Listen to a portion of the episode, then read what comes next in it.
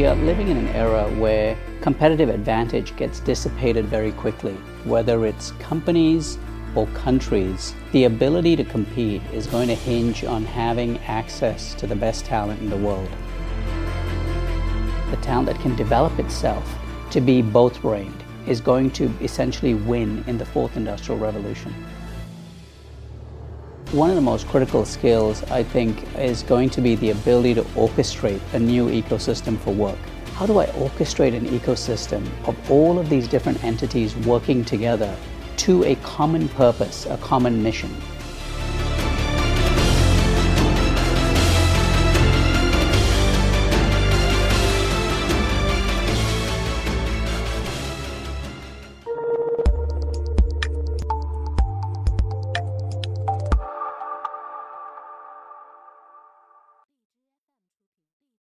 In the old days, we used to think about talent as being either right brained or left brained. I either got creative talent or I got analytical talent. I think the disruptive talent of the fourth industrial revolution will be both brained. We are going to see huge skill premiums be afforded to talent who can be analytical and creative who can bring analytical rigor or technical discipline and emotional intelligence. The talent that recognizes it, the talent that can do that, the talent that can develop itself to be both brained is going to essentially win in the fourth industrial revolution. And whether it's a country as big as China or a territory as small as Northern Ireland, the recognition that we need to be able to compete on a global scale with the best talent, the most skilled talent, whether we grow that talent internally or bring that talent from the outside. That's really important. There are a number of things that are, are going to be important to, to the talent that is going to power the next generation of our economies. Um, operating in an environment where there is stability and security, I think, is one part of it. The other is having access to opportunities to work on really interesting and creative things, things and projects that are going to make a difference, not just to one company, but maybe to a society or a country. Um, obviously, being rewarded for making a difference and, and having the monetary benefits of being able to do that. I think all of those things are really important in terms of creating a sustainable deal um, for this talent.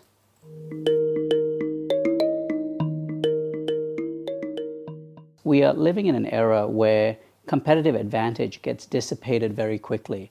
So, our ability to stand up new capabilities faster, quicker than ever before is at a huge premium. And so, when we think of speed to capability, um, getting to productivity quickly, that's really important.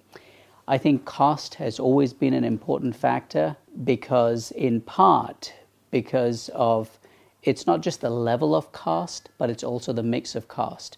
And so there is a lot that's talked about in terms of agile organizations.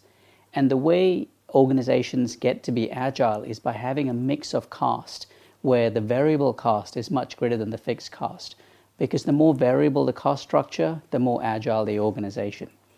And the third variable of risk, I think, is particularly important in an era where we have much less certainty than we've had before. The risk of these new ways of working, the risk of using AI, the risk of using robotic process automation, the risk of using talent on a marketplace, those are new risks that we need to understand. But equally, we need to recognize that we are underestimating the risk of the talent we have in our workplace. And this is specifically the risk of obsolescence because these changes in technology, these changes in how work is being done, are making skills we've had for hundreds of years redundant very quickly. Their half life is shrinking dramatically. And so that's a risk that we need to recognize with the way we've worked, the way we've hired people for the last 150 years. So these three metrics, I think, are particularly relevant um, in this fourth industrial revolution.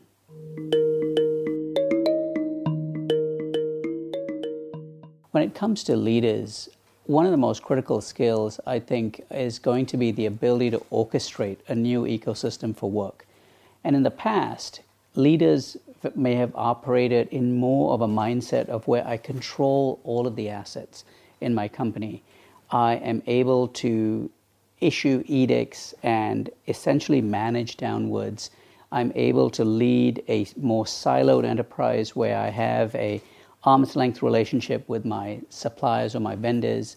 I build relationships with my customers, but I control all of the means for delivering on the value proposition to my customers.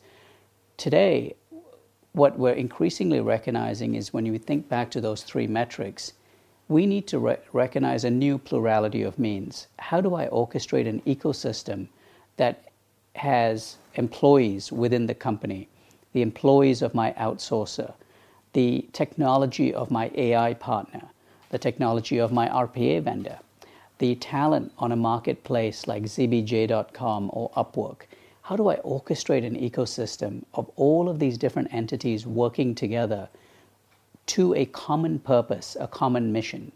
And so the skills of the leader of being able to convey the value proposition, of being able to bring all of these different capabilities together, of being able to align and unite around a common purpose is going to be increasingly critical.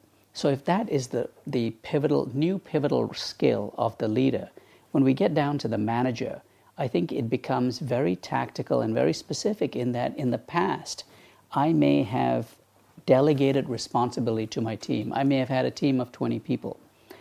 Today or in the future, I'm not going to have a team of 20 people. I'm going to have maybe 10 people. And I'm going to have, again, these other parties coming together. So, talent on zbj.com or Upwork doing certain, as certain tasks. RPA, the RPA vendor doing some other analytical work. The AI vendor providing more intelligence and insight to my team. So, how do I coordinate the workflows? What work gets done here, and how does it connect to work that's getting done there?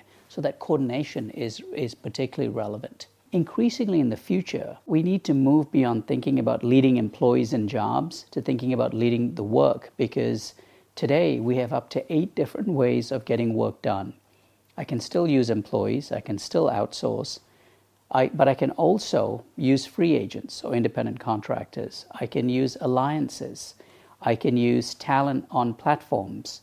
I can use uh, volunteers. And I can use AI and robotics. So, how do I now, again, lead work being done through these eight different means as opposed to always thinking about I need to hire someone or develop someone?